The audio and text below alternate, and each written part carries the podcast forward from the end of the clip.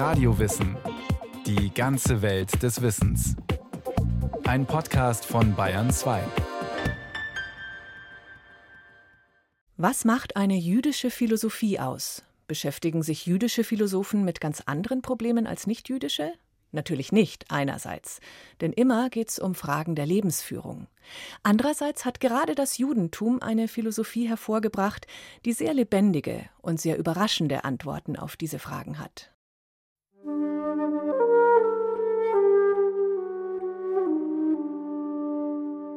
Was ist der Mensch? Was ist Gott? Was ist Liebe oder Schönheit? Und was macht gutes Handeln aus? Die ewigen Fragen der Philosophie, Fragen rund um die Gründe des Seins.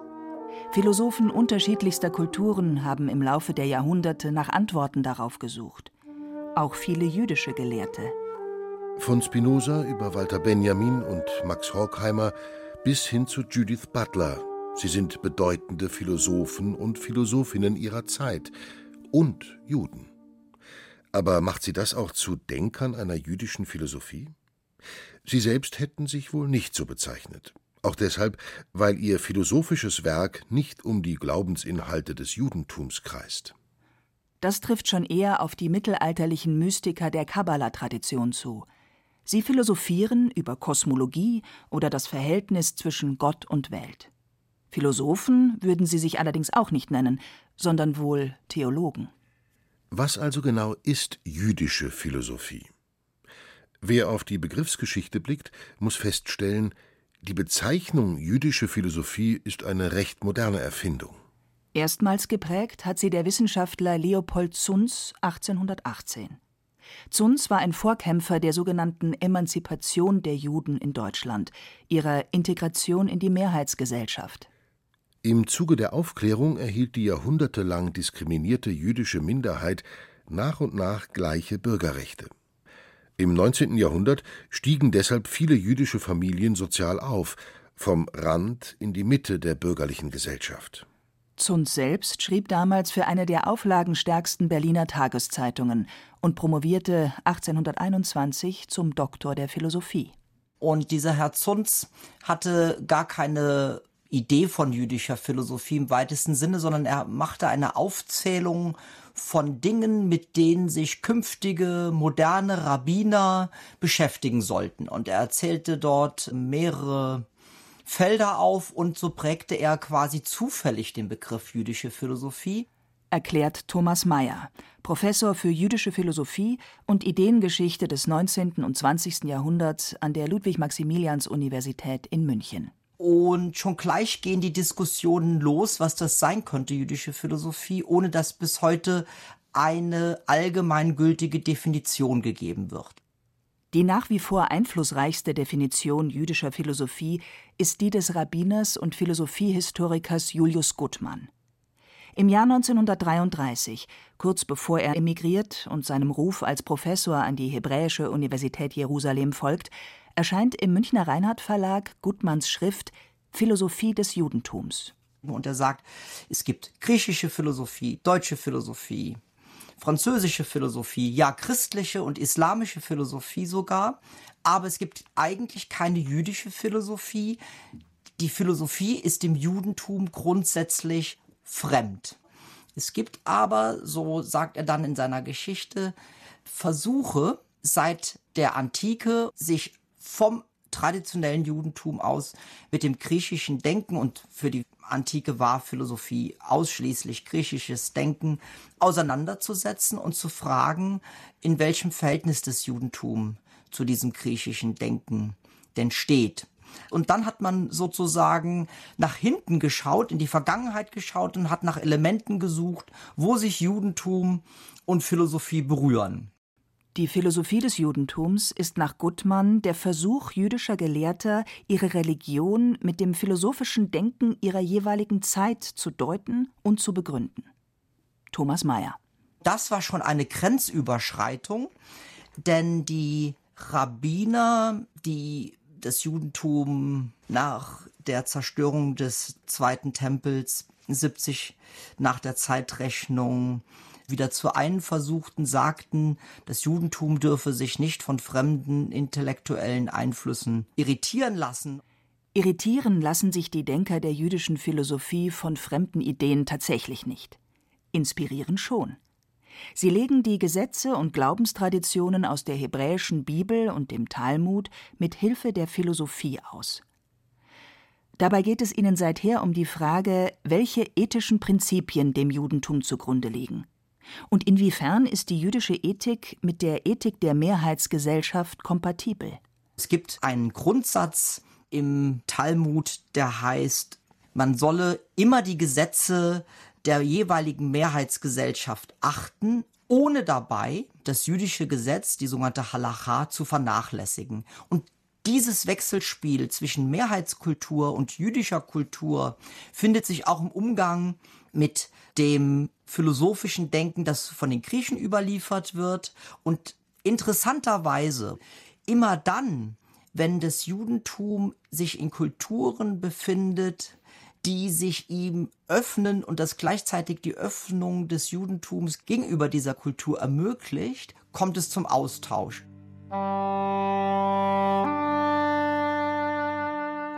Zu einem frühen Austausch dieser Art kommt es in der Zeit um Christi Geburt in Alexandria. Die Stadt im heutigen Ägypten war das New York der Antike die Metropole des Ostens, das Zentrum der hellenistischen Kultur und Wissenschaften. Auch die älteste und größte jüdische Diaspora-Gemeinde befand sich dort. Nicht zufällig entsteht im Melting Pot Alexandria ab 250 v. Chr.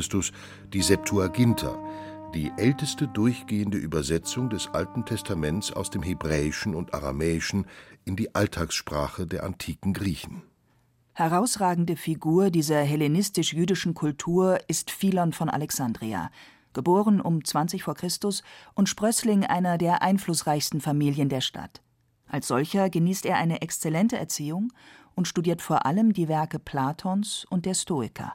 Er schreibt auf Griechisch und vielleicht könnte man sagen, er denkt auch Griechisch, also er ist ein platonischer Philosoph sagt ein Kenner Philons, Peter Adamson, Professor für spätantike und arabische Philosophie an der Ludwig-Maximilians-Universität München. Und was er machen möchte, unter anderem, ist die Werke Platons einzusetzen als Mittel, die Bibel zu verstehen. Zum Beispiel hat er eine Auslegung des ersten Buches der Bibel, wo er Ideen aus Platon und Platons Timaeus einsetzt, um die Schöpfung zu verstehen. Die platonische Philosophie lässt Philon die eigene Religion neu entdecken. Er legt das Alte Testament nach einer Methode der Stoiker aus, mit Hilfe der Allegorese. Hinter dem wörtlichen Sinn des biblischen Textes sucht Philon nach einer übertragenen Bedeutung. So liest er etwa Abrahams Wanderung aus Chaldäa nach Ägypten als Weg des Menschen aus dem Diesseits zu Gott. Den Streit zwischen den Brüdern Kain und Abel deutet er als inneren Konflikt der menschlichen Seele zwischen Ich-Bezogenheit und Abhängigkeit von Gott. Peter Adamson. Für ihn hat alles eine oberflächliche Bedeutung und dann eine tiefere Bedeutung, die oft philosophisch ist. Und die Aufgabe des guten Auslegers ist, diese tiefere philosophische Bedeutung zu finden. Vermittels Allegorese definiert Philon einen philosophischen Kern der Bibel, den er in einem zweiten Schritt zur Quelle auch der griechischen Philosophie erklärt. Eine Umkehr der Geistesgeschichte, mit der Philon die Erwähltheit des jüdischen Volkes behaupten will, in einem klar von griechischer Bildung und Wissenschaft dominierten Umfeld. Philons philosophische Bibelinterpretation hat vor allem christliche Denker wie Augustinus oder die griechischen Kirchenväter beeinflusst. Für die jüdische Philosophie im Mittelalter dagegen bleibt Philons Werk nahezu bedeutungslos. Seine Schriften wurden nicht ins Arabische übersetzt. Die arabischen Wissenschaften aber und auch die islamische Philosophie sind es, die im Mittelalter neben griechischen Denkern wie Aristoteles die jüdische Philosophie prägen.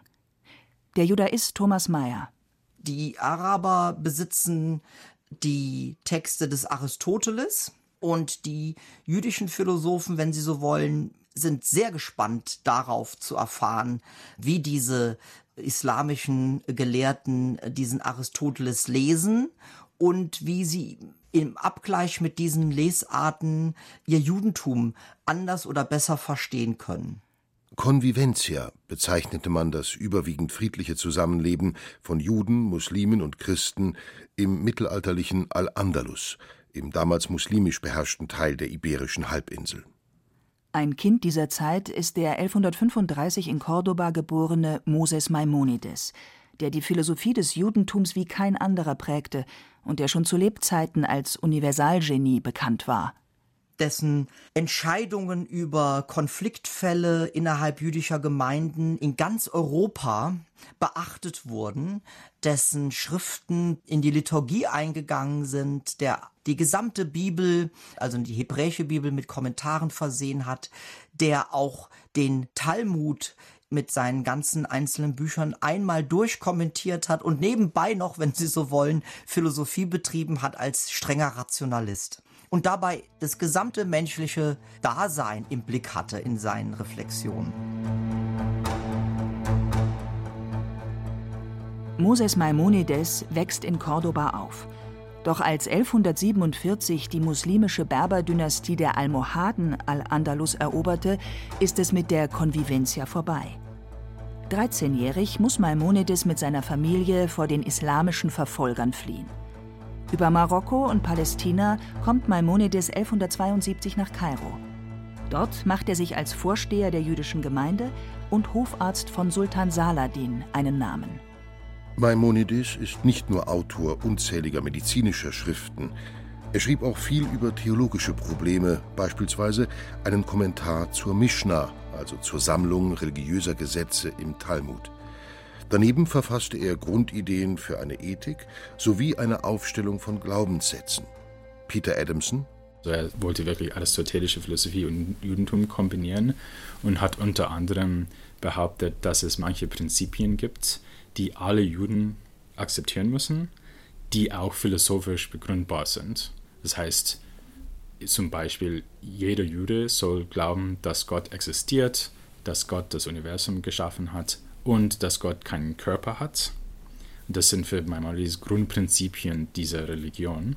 Aber diese Behauptung, dass man Philosophie oder rationalistische Beweise hernehmen kann, um die Prinzipien der Religion zu etablieren, das war sehr kontrovers, weil das, das impliziert erstens, dass jeder Jude, der diese Prinzipien nicht akzeptiert, zum Beispiel, dass Gott keinen Körper hat, kein Jude ist was sehr kontrovers war. Und auch das Judentum irgendwie letztendlich auf einer philosophischen Basis dann steht. Und manche waren damit unzufrieden. Maimonides Schriften wurden etwa in Spanien mehrfach verbrannt, weil sie dort von orthodoxen Gemeinden als heretische, also gegen das Gesetz verstoßende Schriften empfunden wurden.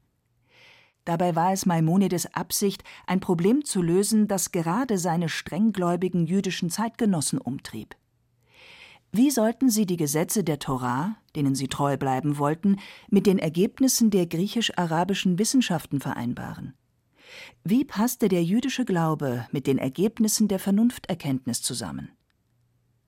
In seinem Hauptwerk Führer der Unschlüssigen versucht Maimonides beide Traditionen zu vereinen und das Judentum philosophisch zu begründen. Peter Adamson zum Beispiel Aristoteles würden sagen, dass wir irgendwelche Regeln brauchen, um unsere Luste in Maß zu halten. Also wir sollen unsere Diät irgendwie unter Kontrolle halten. Aber genau wie wir das machen, ist von der Vernunft aus nichts so leicht zu bestimmen oder ist vielleicht sogar unmöglich zu bestimmen. Also wir brauchen irgendwelche Regeln, aber was die genaue Regeln sind, wäre vielleicht unklar, wenn wir nur die Ressourcen der Vernunft hätten. Und was wir durch die Offenbarung haben, sind die perfekten Regeln. Also durch die Ethik haben wir allgemeine, grobe Beschreibungen, wie wir leben sollen. Die müssen aber bestimmt werden durch bestimmte Regeln, die sehr, sehr detailliert sind. Und diese Regeln haben wir durch die Bibel.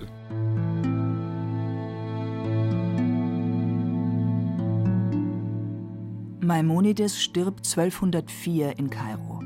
Seine Schriften aber bleiben bedeutsam für die jüdische Philosophie. Über 500 Jahre später, im 18. Jahrhundert, begeistern sie den Philosophen Moses Mendelssohn. damals noch halbwüchsiger Talmudschüler des Oberrabbiners von Dessau, sagt Thomas Mayer.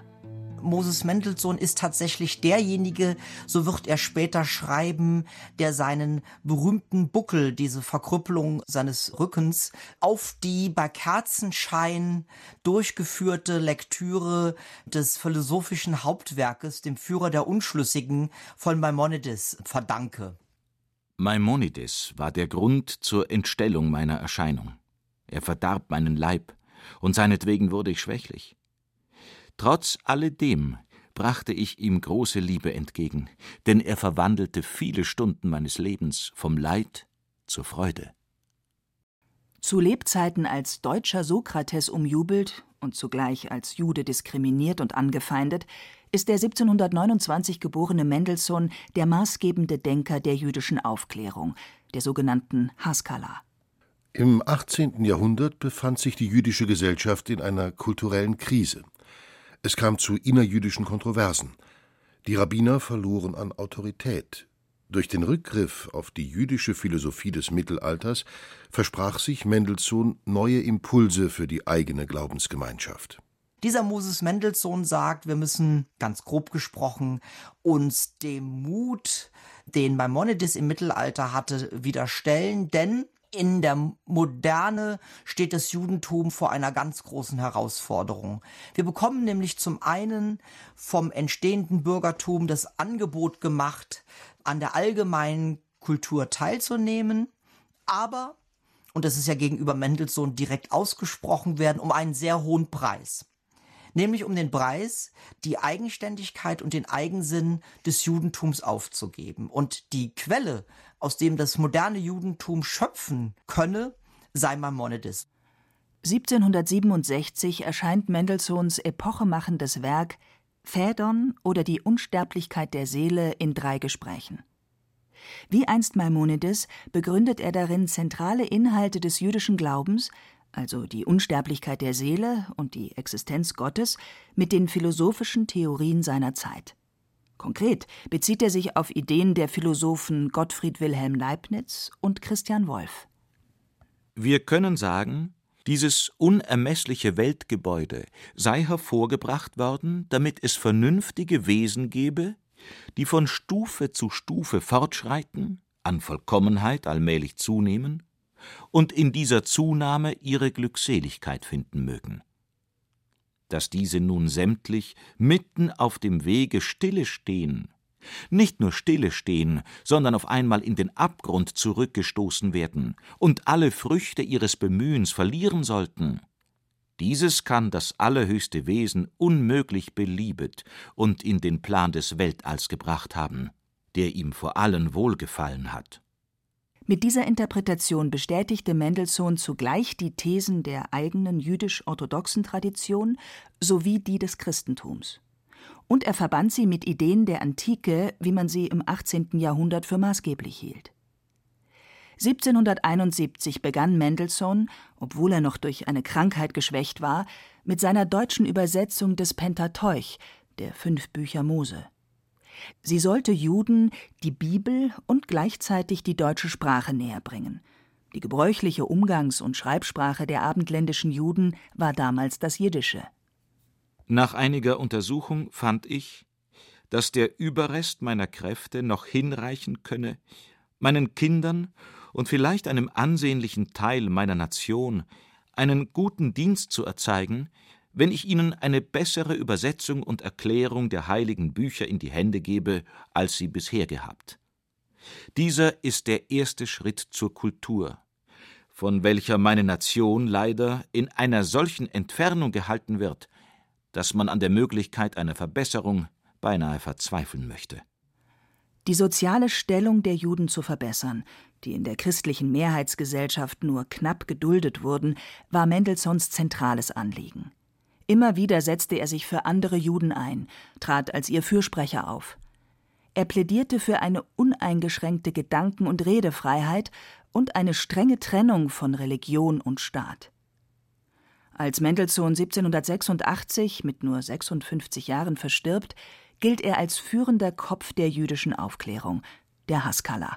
Der wird sehr häufig unterstellt, dass sie sich sozusagen in das Feindesland in Anführungszeichen sehr weit vorgewagt äh, habe. Moses Mendelssohn selbst hat eine Übersetzung äh, der Bibel und eine Kommentierung der Bibel vorgelegt, deren Verbreitung von einigen Rabbinern verboten wurde. Andere, vor allen Dingen aus dem Ostjudentum stammende Leser Moses Mendelssohns fanden ihn nicht radikal genug, sagten, man müsse aus dezidiert jüdischer Sicht sich mit solchen Leuten wie Immanuel Kant, bei dem man eine hohe Attraktivität vermutete und hohes Interesse vermutete an, an jüdischen Denken aufnehmen und auch im Judentum einen Freiheitskampf gegen die althergebrachte Ordnung führen. Die Frage, wie hältst du es mit der Religion, stellt sich für Juden nach der Aufklärung immer deutlicher. Was tun? Weiterhin nach strengen Traditionen leben? Oder die Möglichkeiten bürgerlicher Selbstverwirklichung nutzen? Für die jüdische Philosophie gewinnt in diesem Kontext ein Begriff an Bedeutung, den der evangelische Theologe Friedrich Schleiermacher an der Wende zum 19. Jahrhundert prägte, der Begriff der Religionsphilosophie. Thomas Mayer. Viele dieser jüdischen Philosophen wählen den Begriff der Religionsphilosophie, weil sie hier etwas erkennen können, was dem traditionellen Judentum fehlte, nämlich die Möglichkeit, den jüdischen Eigensinn weiter beizubehalten und gleichzeitig allgemein mit ihren christlichen Kollegen über das Phänomen der Religion in der Moderne sprechen zu können, eben aus dezidiert jüdischer Sicht. Prominente Vertreter dieser Entwicklung sind an der Wende zum 20. Jahrhundert Hermann Cohen, Martin Buber, Franz Rosenzweig oder Leo Strauss. Sie befassen sich intensiv mit den Fragen, wie kann jüdische Philosophie als Religionsphilosophie in einer modernen Gesellschaft ihren Eigensinn behalten? Und was macht jüdische Identität in der Moderne aus? Hier gibt es tatsächlich einen ganz scharfen Kampf, den die jüdischen Philosophen gar nicht entscheiden können, weil die Geschichte ihn für sie entscheidet, nämlich den Kampf zwischen jüdischer Emanzipation oder Assimilation oder jüdischer Akkulturation auf der einen Seite und den neuen politischen Bewegungen, etwa dem sogenannten Zionismus, dem Streben nach einer eigenen Nation, in dem man Jude sein darf, ohne sich als Jude ständig legitimieren zu müssen. Und in diese Debatten, in diese sehr interessanten und scharfen Debatten sticht tödlich der Nationalsozialismus hinein und löst die Frage sozusagen in seiner Absicht, das europäische Judentum zu vernichten und verweigert sozusagen dieser Diskussion ihre Fortsetzung. Denn eine jüdische Emanzipation, ein bürgerliches Judentum ist nach der Shoah eine sehr komplizierte und sehr komplexe Frage geworden, während sich in Palästina der Staat Israel gründen kann. Die Ende der 30er Jahre einsetzende systematische Vernichtung des europäischen Judentums macht die jüdischen Philosophen zunächst sprachlos. Viele kamen in Konzentrationslager.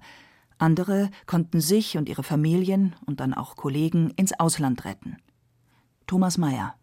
Zum einen vergewisserte man sich umso stärker der Vergangenheit. Es erschienen sehr viele Geschichten der jüdischen Philosophie in dieser Zeit. Und zum anderen entstand das, was man die sogenannte Holocaust-Theologie später genannt hat. Also eine Vergewisserung darüber, wie stark diese Ermordung von mindestens sechs Millionen europäischer Juden im Judentum selbst eine Reflexion erfordert. Und so hat der aus Halle an der Saale stammende jüdische Philosoph Emil Fackenheim gesagt, es muss ein 614. Gebot geben, nämlich jenes Hitler darf nie wieder geschehen. Fackenheims Position ist Gegenstand vieler Debatten, denn auf der anderen Seite wird dann gesagt, damit gesteht man dem Nationalsozialismus sozusagen eine entscheidende Einfluss auf die jüdische Selbstreflexion zu und setzt das sozusagen fort, was mit der Shoah geschehen ist. Heute ist die Shoah für die jüdische Philosophie nach wie vor der Abgrund aber ein Abgrund, über den reflektiert wird. Und damit hat sich die Philosophie des Judentums auch wieder den ewigen Fragen rund um die Gründe des Seins zugewandt. Was ist der Mensch? Was ist Gott? Was ist Hoffnung oder Liebe? Auch an deutschen Universitäten gibt es ein großes Interesse an Fragen der jüdischen Philosophie. Sie ist vielfältig und quicklebendig.